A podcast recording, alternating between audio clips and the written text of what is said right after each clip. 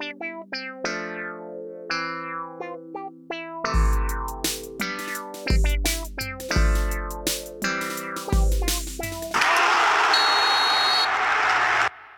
dia, boa tarde, boa noite, meus caros ouvintes, minhas caras ouvintes. Sejam muito bem-vindos a mais um episódio do Boleirês, a linguagem da bola.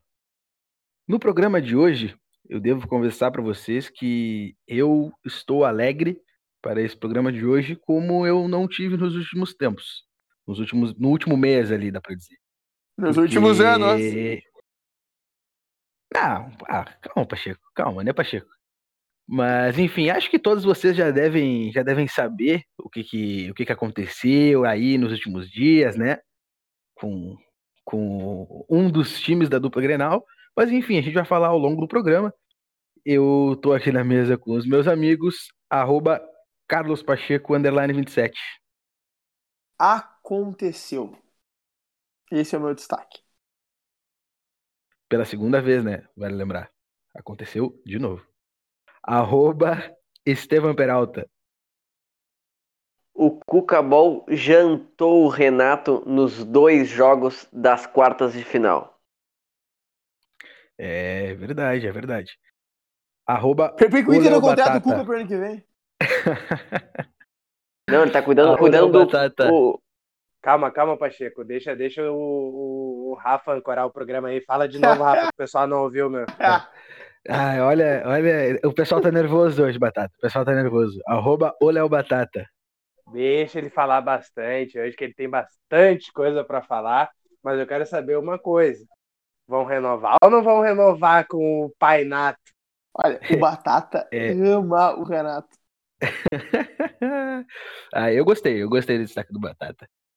Eu sou o arroba o Rafael de Abreu e o destaque que eu quero trazer para vocês aqui é que a gente ainda não tem certeza se o na Libertadores do ano que vem. Mas uma certeza que a gente tem é que o Grêmio vai passar algum vexame. Enfim. Vamos gravar essa. Vamos gravar essa. Eu, eu vou te cobrar ano que vem. não, tá aqui, tá dito, tá no ar, tá gravado. Tá gravado. Não tem mais o que fazer agora. É, mas enfim, vamos, vamos começar então, né? Deixando, deixando aí o Pacheco xingar todo mundo, soltar os cachorros, quem ele quiser, xingar o Renato, falar mal do Luiz Fernando. Vai, Pacheco. Agora é o teu momento. Não, cara, sabe que eu sou um cara ponderado, né, meu? Só dentro de quadro aqui não. Mas, agora falando sério, uh, o meu destaque foi que aconteceu. E é, essa é, é, bem a linha do, do que eu penso.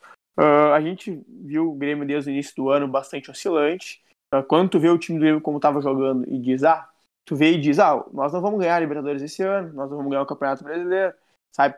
Tu tem essa visão porque tu vê que não tá bom o suficiente. O Grêmio, ele tem 20 participações de Libertadores na história e tem três títulos. É muito, mas igual significa que tem 17 eliminações.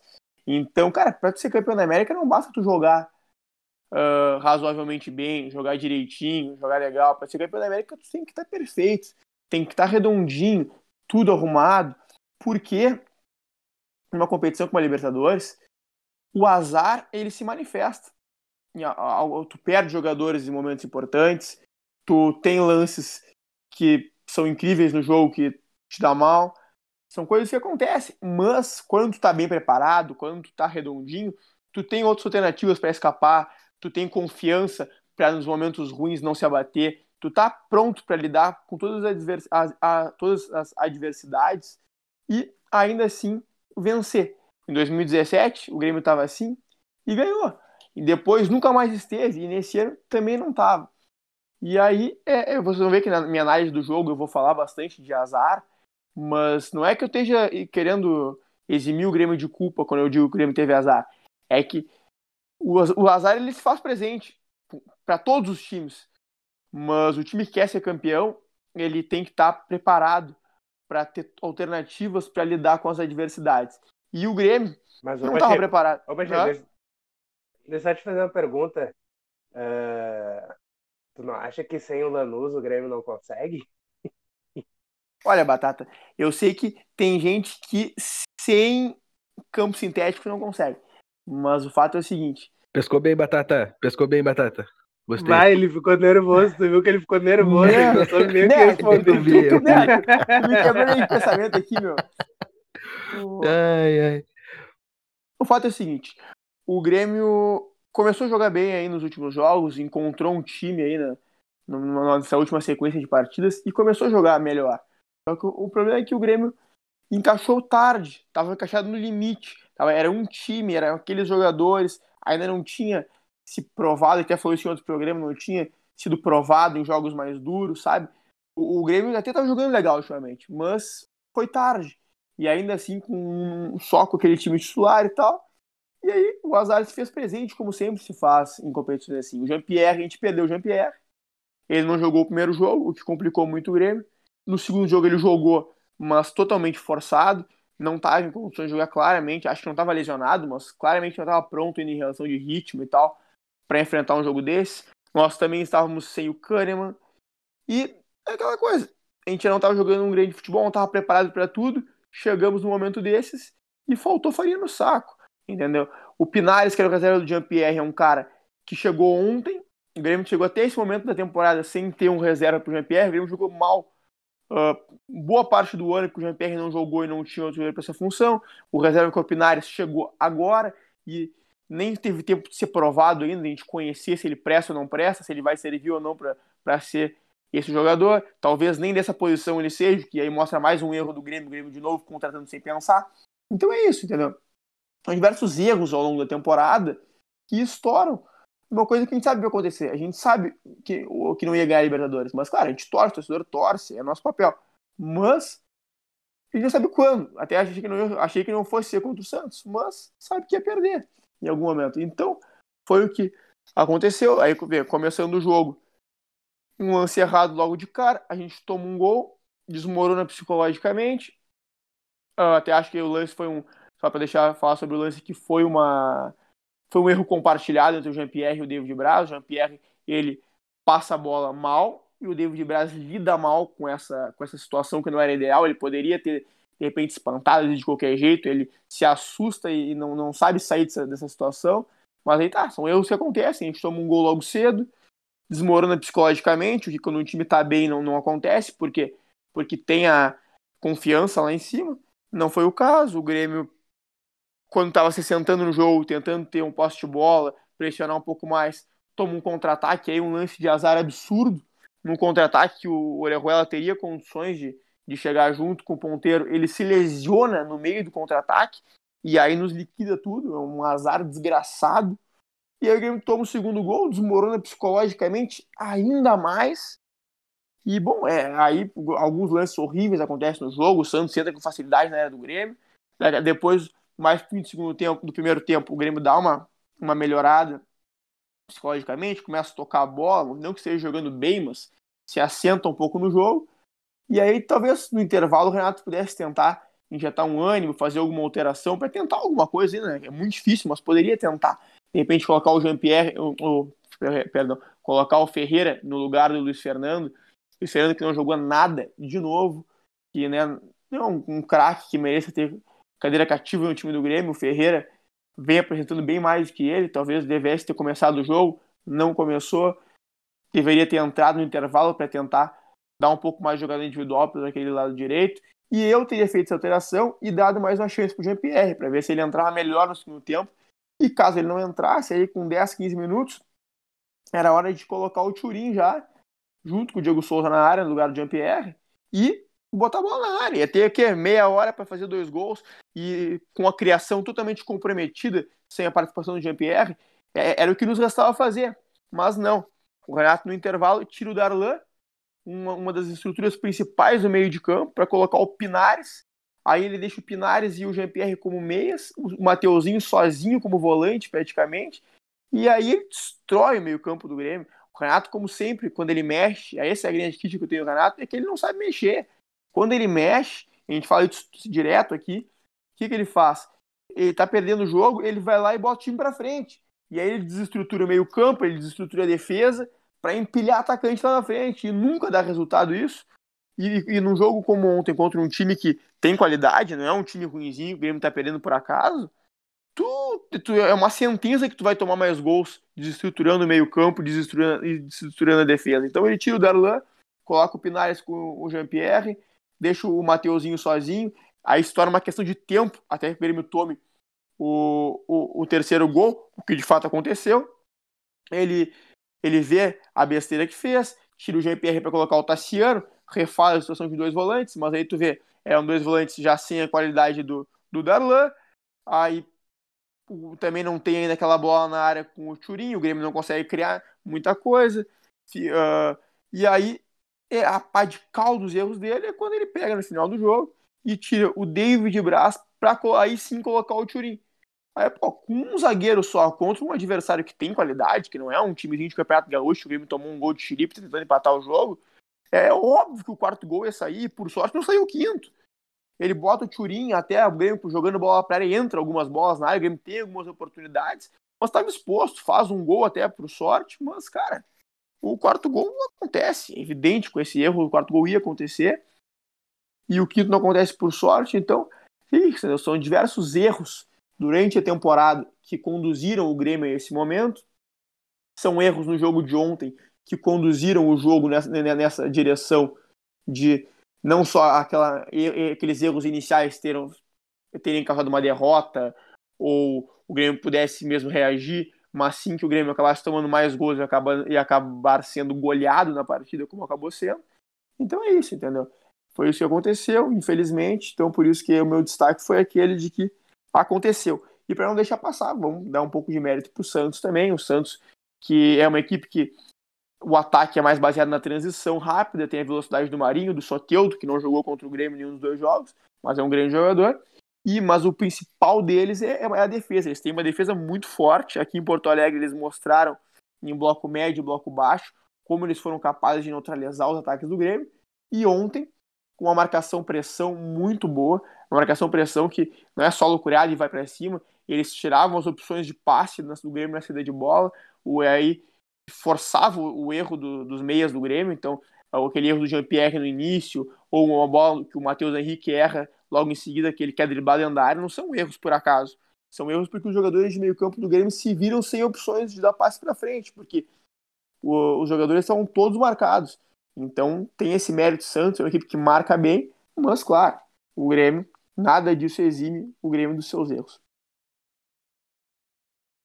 Eu não sei vocês, mas eu acho que a gente precisa trazer um outro gremista para a bancada que seja mais, mais sentimental, sabe? Ah, eu queria que o Pacheco chegasse aqui hoje xingando todo mundo. Aí é que eu ia me divertir. Aí o Pacheco cara. vem, ah, vem com esse discurso, já Frio, né? aconteceu né? e tal. O jogo é uma Muito ciência, totalmente. cara. O jogo, o jogo, é uma ciência, cara. Não adianta querer xingar até a mãe do Badanha. Não, não, mas, mas eu, quero, eu quero dizer nervoso. Uma, uma, coisa que eu percebi, Rafa, uma coisa que eu percebi é que ele tá bem Renatete. Tu viu que ele falou assim, a gente tem que dar um pouco de mérito pro Santos. Mas pelo amor de Deus, a gente tem que dar todos os méritos pro Santos. Não, é, não, o, claro, claro. O Santos amarrou, o Santos amarrou, o Cuca amarrou o time do Grêmio nos dois jogos. Até o que tu falou né, nessa última questão aí, que tava sempre os jogadores do, do Grêmio marcados. O, o Instagram que a gente sempre comenta aqui, né? O futebol e tática. Depois do, do primeiro jogo, ele, ele fez uma análise da, da parte defensiva da, do Santos, né? Da, do sistema defensivo do Santos. E, e ontem ficou bem claro, né? A marcação deles totalmente encaixada, né? Eles fazem aquela marcação por encaixe. Né? O, o Alisson, o tempo inteiro, onde o GPR ia, ele ia atrás né? O Caio Jorge marcando sempre a saída do, dos volantes. Às vezes até quando aquela bola que o Matheus Henrique perde, né? O Caio Jorge está em cima dele e ele ficou o tempo inteiro uh, marcando, né? Para que o, o Grêmio não tivesse essa saída de bola com qualidade, né? E eu destaco também, eu, eu tenho mais dois destaques do time do Santos, né? Que é a dupla de zaga, é, eu acho o Lucas Veríssimo, eu sempre achei ele um bom zagueiro. Né? Ontem ele fez uma excelente partida. E na primeira partida eu já tinha visto uma bela partida do Luan Pérez, que é um bom zagueiro também. Duas torres gêmeas, né? Esquerdo. São duas torres gêmeas. São duas torres gêmeas, mas com qualidade e com velocidade. O Luan Pérez, ele é até um pouco mais rápido que o Lucas Veríssimo, né? Mas eles, eles não são só grandes, né? Eles sabem sair jogando e eles têm velocidade. É uma boa dupla de zaga. É claro que o Santos está sempre com problemas, né? Inclusive o Lucas Veríssimo estava até uh, cotado a não jogar a primeira partida, que estava uma negociação com o Benfica, só que o Benfica queria pagar só em 2020, queria começar a pagar só em 2022. E aí o Santos acabou não, não aceitando a negociação, né? Mas bons, valor, bons valores dessa defesa, né? O Felipe Jonathan também, um bom lateral esquerdo. E eu queria destacar principalmente o menino Sandri. Que jogador de futebol. 18 anos. Olha, no, na arena eu já tinha visto ele jogar muito bem, com, com uma tranquilidade, né? Nem, nem parecia ter, ter 18 anos. E na arena ele jogou uh, intercalando com o Jobson na primeira função, né? Ele, ele, ele e o Jobson trocavam na, na primeira função ali, na, na, saída de jogo, né? Na, na parte da marcação. E ontem, sem o Pituca, quem jogou mais avançado foi ele, né? Aí veio o Alisson e, e, e trocava com o Jobson e o, o Sandri uh, que fazia a armação. Tanto que no segundo gol, na, naquele contra-ataque que o Lucas Varga uh, ligou a moto, né? Ele, ele, ele, literalmente ligou a moto e o Orejuela não conseguiu, não conseguiu buscar ele, né? Tanto que se machucou depois. Quem dá o passe pro Lucas Braga é o, é o Sandri, né? Armando contra-ataque fazendo o segundo gol. Mas eu, eu, eu não consegui acreditar. Não consegui acreditar, acredito que o Pacheco também não, não, não tenha acreditado, porque o jogo começou 1 a 0 já, né, cara? É, não, não tem o que se dizer depois daquele. Mas eu, eu, eu tava assim, olhando, olhando o jogo, o primeiro tempo, assim, eu, e eu ficava pensando, cara, tá 2 a 0 mas como o Grêmio tá vindo bem, tá? O Grêmio tava jogando bem, né? Daqui a pouco o Grêmio faz um gol, e aí mais um gol é do Grêmio, né? O 2 a 2 era do Grêmio. E, e o Santos teve oportunidades uh, de fazer mais gols, né? Claro, o, o Grêmio teve a chance de GPR, teve a chance do Matheus Henrique, mas o Santos também poderia ter feito mais gols e aberto uma vantagem um pouquinho maior, né, para para no segundo tempo dar uma segurada. Eu, como legítimo jogador, estava torcendo por isso, né? mas mas aí depois no segundo tempo, quando quando o Renato faz essa substituição, né, do, do Pinares pelo Darlan, aí o, o, eu achei que até ia melhorar o time do Grêmio, mas aí o Grêmio perdeu totalmente o meio-campo, né? E, e, o Santos conseguiu fazer o terceiro, depois tomou o gol no, no, no o, o, gol do Grêmio e o gol do, do Santos, o quarto gol, já era uma bagunça, né? Os dois times. Mais o Grêmio, né? Porque o, é, o quarto Henrique gol ter... foi fantástico, né, cara? O quarto gol foi fantástico. Eles iam ficar ali até fazer o gol. Não, e o. o pra, pra Pareceu o futebol né? de. Nem no Planet tem, tem, existe aquele gol, acho. cara, cara, o Matheus Henrique tava jogando de zagueiro na hora daquele gol. Não tem cabimento. Aí o, o, a torcida colorada, eu lembro do passado, né, quando o, o, o Adair tirou o Cuesta para botar o Sarrafiore, né, mas aí tinha um, pelo, pelo menos foi o Lindoso, um cara que é grande para jogar na zaga. Agora tu tirar um zagueiro e botar o Matheus Henrique, um anão, para jogar na zaga, né, e numa tentativa de, de buscar um resultado, eu, eu achei assim uma péssima jornada do Renato, não só na, na, na escalação, acho que ele não errou, acho que ele uh, até ouvi alguns programas assim, algum, uh, e também alguns tweets, os, cara, os caras falando da, que o Kahneman deveria ter jogado. Eu, eu acho que ele não deveria ter jogado, porque no primeiro jogo ele, ele já estava meio sem ritmo de jogo, né? Jogou no final de semana também. Ele tá recuperando né, um, um ritmo de jogo. E acho que o David Braz até vinha, vinha bem. Tava, tava jogando bem. Né? Ele teve.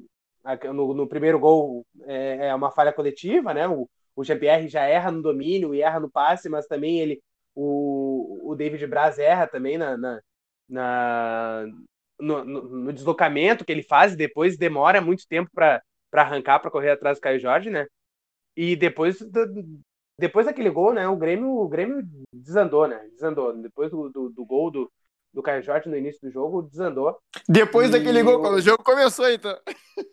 Exatamente, exatamente. Mas, mas o Grêmio até teve a chance depois de fazer o, o gol de empate, mas não conseguiu. E depois o, o Santos tomou conta do jogo. Então, por isso que eu acho que uh, méritos totais, totais para o Santos, né? Não foi o, o Grêmio não jogou mal porque era uma noite mal inspirada do Grêmio. Eu acho que o Santos, assim como no jogo da Arena, né, fez muito por merecer, anulou todas as ações né, do, do ofensivas do Grêmio, até porque o, o PP, ele não entrou em campo, né? O PP, que era um jogador que, que uh, tinha uma Tá, esperança ô, Batata, da- de ô, fazer uma, Batata, uma tu- boa partida, ele... Fala. Não, é, mas tu não, não, não conhece aquele conto infantil? Nana, Pepe, que o Cuca vem pegar. Eles estão felizes hoje. Na verdade, o Cuca botou pra nanar o PP também, né? Que loucura. Não, foi, foi um, foi um nó tático. Olha, nos dois jogos, mas ontem me surpreendeu. Imagina, e, e- imagina se o Cuca pega, o- pega o PP com a boca, né? Que isso? Não entendi. Não, a É, boca, né, cara? A boca, né, cara? Ah, tá, agora entendi. Boa. Ele tá tentando inverter a situação, ele tá tentando. Ah, ô Pacheco, essa dar. foi muito ruim, Pacheco. Essa É foi bem fraca. Não, eu só, eu, só, eu só- eu só tô lembrando que é, houve uma semana antes dessa. Claro, claro. Mais um vexame, né? Mais um vexame do Grêmio na, na Libertadores. E eu quero, ter- eu quero saber, hein? O Pacheco não me respondeu se vai renovar ou não com o Renato. Não, o, o, o- vexame Mas que. deixa- o- Não, você tinha que comentar que o, o- a situação do Grêmio passar vexame também é injusto isso. Porque é claro que o Grêmio tem muito mais chance de passar, de passar ve- vexame, afinal de contas, disputa muito mais jogos que outras equipes. Não, mas Ah, eu, eu, eu tô belo dizendo, argumento, belo argumento, Pacheco. Muito bom. eu tô dizendo que ele tá bem Renatete, né? O vexame é o Grêmio participar de três competições. Pelo amor de Deus, ele, ele concorda com essa, com essa resposta ainda do treinador dele. Não, tô comentando que o- o, Exatamente, time, exatamente. o, time, o time que vai mais longe, ele tem mais chance de passar vexame. Né? Se o Brasil tivesse perdido pro Chile na, em 2014 nas oitavas de final nos pênaltis, não, não tomava 7 1 do Alemanha. Ah, bom, então eu vou torcer pro Inter não classificar mais pra Libertadores. Vou querer que o Inter jogue só o brasileiro, aí menos chance de Ué? vexame tem pra tomar. É, tem menos chance, exatamente. Ah, Tá, de vamos- sacanagem, vamos falar. Pacheco. Não, não, aí, vamos não, falar. não, melhor, melhor ainda. Não, Quando- só pode estar de vai sacanagem jogar- comigo. quando vai jogar uma Sul-Americana ali, se ficar em terceiro ali na fase de grupos, né? Uma, uma, uma estratégia consagrada para algum participante desse programa, é uma situação bem mais tranquila também. Olha, seria, seria um vexame também o Inter jogar a Sul-Americana classificando pra, pra fase de grupos da, da Libertadores. Mas não, né? Mas eu preferia que o Inter jogasse a Sul-Americana e passasse o vexame na Sul-Americana do que não jogar e não passar vexame, né, Pacheco? Tá de sacanagem comigo. Eu, Tá- eu, tá eu prefiro. eu- ainda, eu- eu acho que não, tá meio não, atordoado ainda com a derrota. não, Eu prefiro jogar, eu prefiro jogar, mas estou comentando que a chance do Tá. vexame é maior quando tu participa. Tá, tá, de mais jogos. Cada um, cada um pega seu pirulito aí e, e se acalma. Eu queria comentar. ah, vocês basicamente me contemplaram em tudo. Para não ser repetitivo, eu queria comentar sobre a entrevista do Cuca, que eu achei muito interessante. Ele falando como que ele anulou o Grêmio, né? Ah, como o Batata disse, com os encaixes indivi- individuais e não deixando o Grêmio criar. Ah, o Grêmio, os três jogadores de meio têm muita qualidade no passe, sabem controlar o jogo, buscando sempre as pontas, né? Tanto o Luiz Fernando, quando joga o Alisson Ferreirinha, e principalmente o PP infiltrando. Então o Cuca teve a leitura correta do jogo e, e comentou, né? Que Cuca é um cara bem espiritualizado. Tava, tava desculpa a palavra, tava puto da cara depois do empate na, na quarta-feira passada. E aí ficou perguntando: Ah, mas por que a gente tomou um empate? Jogamos tão bem tomou um empate. Aí ele, ah, ele mesmo respondeu: Mas será que se a gente não tiver, se a gente tivesse saído com a vitória da arena, a gente entraria nesse jogo com o pique que o, que o Santos teve? Capaz não. Ele mesmo respondeu. Então, acho que foi, como eu disse, o Cuca engoliu o Renato, porque o Grêmio ficou sem, sem o que fazer. O Renato começou a trocar jogadores, trocou errado, ao meu ver.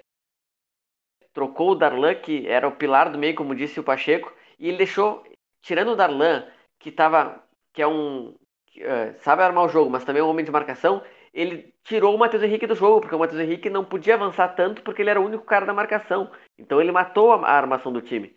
E eu discordo do, do Pacheco na relação que tinha que levantar a bola para a área. Porque, como eu disse, são duas torres gêmeas o Santos tinha ali, o Luan, Luan Pérez e o Lucas Veríssimo. Acho, não acho que iria dar certo. Mas nem teve como tentar, né? O Renato se equivocou totalmente na, nas substituições e o Grêmio tirando a chance do Jean-Pierre no, no começo do jogo ali, que podia ter mudado o jogo, não não conseguiu muito mais que isso. O Diego Souza também perdeu um gol ali, mas a verdade é que o Santos foi dominante e a, o Cuca foi muito estrategista nesses dois jogos, que ao meu ver foi melhor aqui na, E na agora, arena. Depois dessa partida, é, na Vila Belmiro foi amplamente superior também. Nas redes sociais. Mas, né, e tal, Não, não, não é que eu achasse uma grande algo ideia. que a gente já falava um tempo mas é atrás, que né? Claro que Aquela recentemente o Grêmio era vinha de, de boas partidas, de vários bons jogos, mas que a gente falava bastante tempo atrás que o Renato tinha, tinha dificuldades de treinar o time do Grêmio. E aí agora, quando o Grêmio pegou uma equipe bem competitiva, uma equipe que soube amarrar o meio-campo do Grêmio, que soube se defender, soube fechar os espaços para o time do Grêmio, parecia que não tinha outras opções. Parecia que o Grêmio não sabia para onde correr, porque o seu, o seu padrão de jogo foi, foi, foi neutralizado e o Grêmio não sabia mais o que fazer. Parecia que não tinha novas alternativas, não, não sabia mexer nas peças, usar o time de alguma outra maneira que conseguisse sair daquela situação e gerar alguma, e gerar alguma situação positiva para o Grêmio. E foi assim nos dois jogos, né? Tanto que vocês comentaram antes, que o, que o, o Santos conseguiu neutralizar o Grêmio nos dois jogos. O Santos foi superior nos 180 minutos. Então, então eu, eu vi uma galera voltando e até concordo com isso. Acho, continuo achando que o Renato não, não consegue treinar o time do Grêmio para fazer coisas novas, para executar tarefas diferentes. E, e eu fico lembrando, estava lembrando hoje também de um outro programa que eu, que eu trouxe para vocês a comparação entre o Grêmio e o Palmeiras. E eu sei que ainda talvez não seja muito justo, porque o Palmeiras jogou contra um time bem inferior ao, Santos. Mas eu lembro que uma coisa que vocês ainda comentaram, que o, que o Palmeiras precisava de um grande confronto ainda, esse Palmeiras do Abel. Mas o Grêmio pegou um grande confronto e foi totalmente neutralizado. E eu, eu do que eu vejo hoje do time do Palmeiras, por exemplo, eu acho que o, o, o time do Palmeiras tem mais alternativas diferentes do que tem o time do Grêmio. Entendeu? E aí, por isso eu continuo achando que o Palmeiras hoje é o time que tá jogando melhor futebol no Brasil. Mas enfim, voltando pro Grêmio, eu acho que é isso. Acho que, acho que faltam alternativas, faltam opções, faltam, faltam, falta variação no time do Grêmio. É, é sempre a mesma coisa, e É, va- algumas peças, o, o Grêmio meio que, meio que se perde mesmo. Grupo o Grêmio tem, falta variações táticas, acho, né? Porque a gente tinha comentado aqui no alguns programas passados que o, que o Grêmio tem bastante opções para todas as posições do campo ali, né? Ah, só capaz não tenha, como disse o Pacheco ali, o Pinar chegou agora em cima da hora, mas igual o Grêmio tá bem ah, servido em todas as posições da- ao- no meu ponto de vista. Mas, ô, ô Rafa, É, o, o Renato discorda da tua opinião, tá? Porque o melhor futebol do Brasil é do time dele.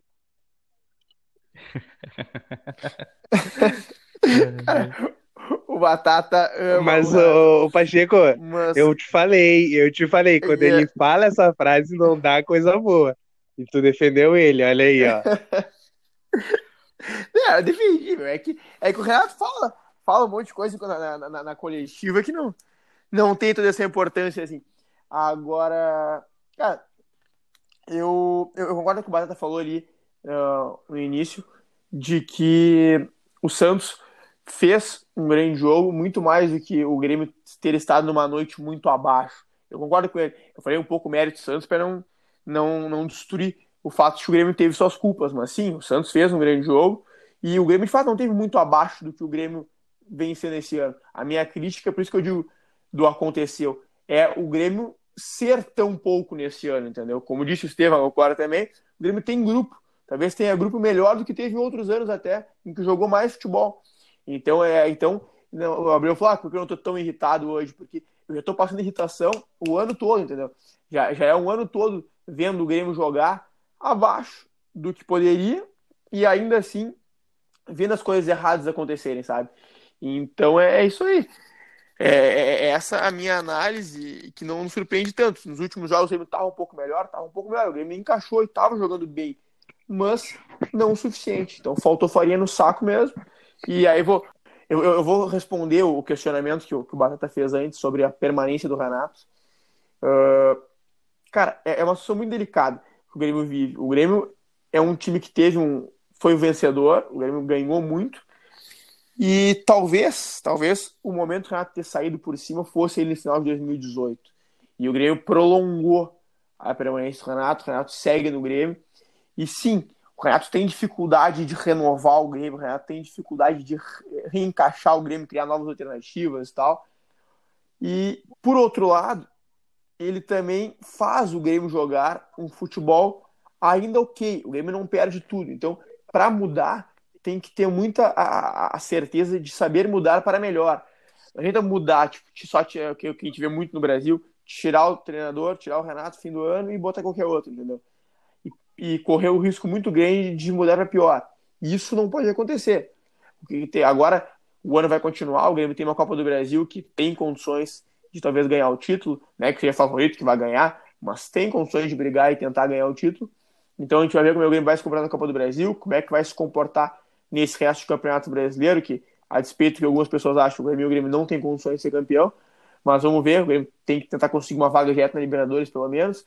Vamos ver como o Grêmio vai se comportar nesse, nesse fim de temporada para fazer uma avaliação de como foi o trabalho esse ano e sopesar algumas, algumas questões, como quem está no mercado, se a gente realmente pode mudar para melhor e não correr o risco de mudar para pior, o que não pode acontecer. E também tem que sopesar que, infelizmente, nesse ano não tem pré-temporada, né? Um, um, ano vai encaixar no outro, então isso é uma coisa muito complicada que tem que ser, tem que ser avaliada nessa temporada. E também que o Grêmio com o Renato vive uma situação que só o Grêmio vive isso com o treinador. O Grêmio só vive isso com o Renato como treinador e o Renato só vive isso no Grêmio. Que a gente sempre valoriza tanto na Europa a questão do tempo de trabalho, da, da estabilidade, o treinador não ser o ponto mais fraco da corda, de ter estabilidade, de ter confiança. E é, isso, é esse eu acho que é o, é o, grande motivo do Renato ter sucesso no Grêmio. É, é, ele ter isso no Grêmio. Ele só tem isso porque ele é a maior figura da história do Grêmio. Ele só vai ter isso no Grêmio o Grêmio só vai ter isso com ele. E isso é muito bom. Então a gente tem que sopesar essas questões e ver, na minha opinião, o Grêmio só deve mudar se tiver realmente um nome melhor no mercado, um nome claramente melhor que o Renato, porque mudar para igual ou pior, aí eu acho que não vale a pena tudo isso que o, que o, que o Pacheco falou, eu, eu concordo, né? Mas eu acho que o Renato já vem há, há um bom tempo. Uma coisa a gente não pode uh, falar mal do Renato, que é a, questão de lançar bem os jovens. O, Renato sabe lançar bem os jovens jogadores que são criados no, no Grêmio, são formados no Grêmio. Né? Matheus Henrique, Arthur, Pedro Rocha, Everton, PP. Todos esses jogadores a gente sabe que que o Renato lançou eles muito bem e ele é parte dessa questão né, do Grêmio tá bem estruturado hoje, tanto fora quanto dentro de campo. Só que uma coisa eu acho que ele não não consegue mais uh, desenvolver nesse time do Grêmio, né, que é o bom futebol. Eu acho que o, o, o, Renato ele fica muito refém dos bons jogadores. É que o Grêmio tem muitos bons jogadores.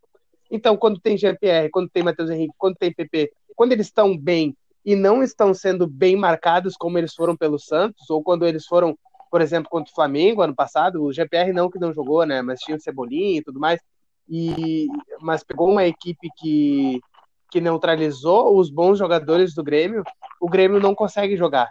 Então eu acho que, que falta essa, essas variações táticas, como foram falar, como foi falado aí por vocês, né? E eu acho que isso é, é peça fundamental do Renato. Eu acho que ele não consegue mais fazer isso, né? Ele, ele faz mudanças táticas, como a gente falou no início do ano, né?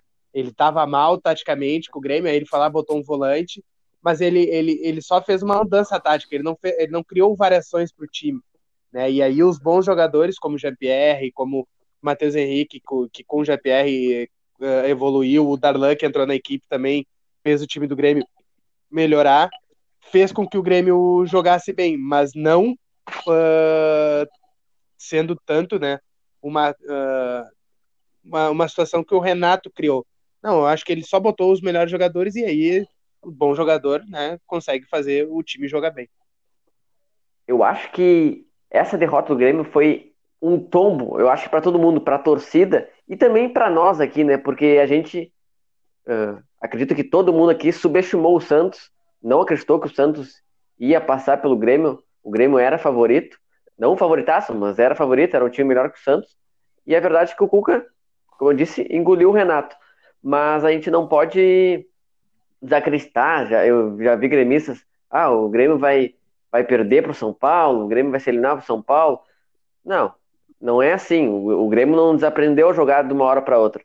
O Cuca armou uma arapuca e conseguiu vencer o jogo. Foi superior aos 180 minutos. Mas eu acho que o São Paulo vai ter outra postura. O São Paulo é um time que, ok, é líder do Brasileirão, vem numa crescente muito boa com o Diniz, parece que realmente acertou, mas sofre muito, ao meu ver, com a sua transição defensiva. O time demora muito para recompor e isso é um prato cheio para o Grêmio que tem que joga muito com os pontos, principalmente com o PP, e tem a qualidade no meio do Matheus Henrique, do Darlan e do Jean-Pierre no passe. Então, acho que é um jogo propício para o Grêmio, um jogo que o Grêmio pode esperar um pouco mais e sair no contra-ataque. Então, acho que está muito aberto essa, essa semifinal e não dá para desacreditar do Grêmio. E para completar, vou responder o que o Barata falou anteriormente ali sobre o Renato, mais uma vez. Eu concordo com ele, eu acho que um treinador de futebol ele tem diversas valências que ele, que ele tem que ter. Né? O cara tem que saber comandar o grupo, ele tem que saber dar treino, ele tem que saber de tática, tem que saber lidar com a imprensa. E o Renato ele é bom em quase tudo. É só a parte tática que ele realmente não é o ideal, ele não é muito bom nisso. E eu acho só que muito sucesso dele. Não, não, não é só a parte. Não, não, não tô falando que é pouco, tô dizendo que é, é, é, é uma, uma das partes. Né? Ele. Não, mas a gente tem alguns treinadores assim no, aqui no Brasil. Por exemplo, o Abel Braga, eu acho que é um treinador que tem a mesma, a mesma característica do Renato, entendeu? Mas são treinadores que eles têm sucesso quando eles pegam um time que um treinador anteriormente já arrumou taticamente. Um treinador que às vezes não é tão bom em tudo, mas na tática é bom. Foi o que aconteceu com o Grêmio. Ele pegou o Grêmio à base do Roger, que taticamente é muito bom, mas tem outros problemas.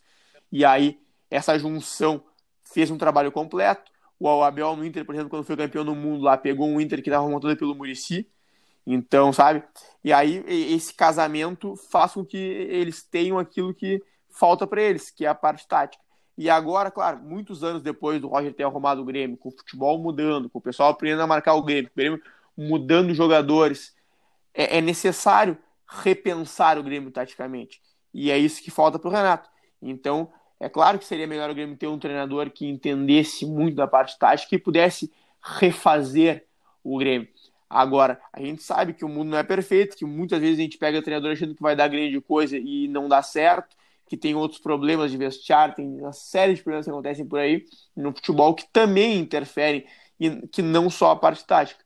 Então, é, é isso que eu acho. Ele tem que avaliar bem se tem um treinador melhor que o Renato. Se tiver, é uma boa.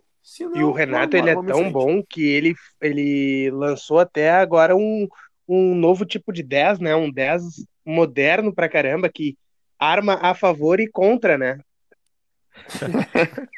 É, esse aí, esse aí foi o achado, foi o é, achado é, do Renato. Isso, aí é, é isso aí né? é inspirado. Não, isso aí é, é inspirado no, no, no, clássico zagueiro e perigo nas duas áreas, né, cara? ai, ai. E, e também ó, outros assuntos bem importantes que a gente teve ao longo dessa semana, né?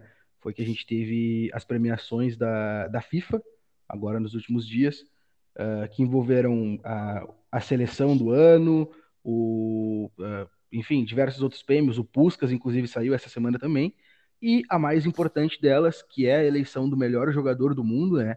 Que, na minha opinião, inclusive, os três concorrentes, os três finalistas, estava bem justo essa disputa entre, os três.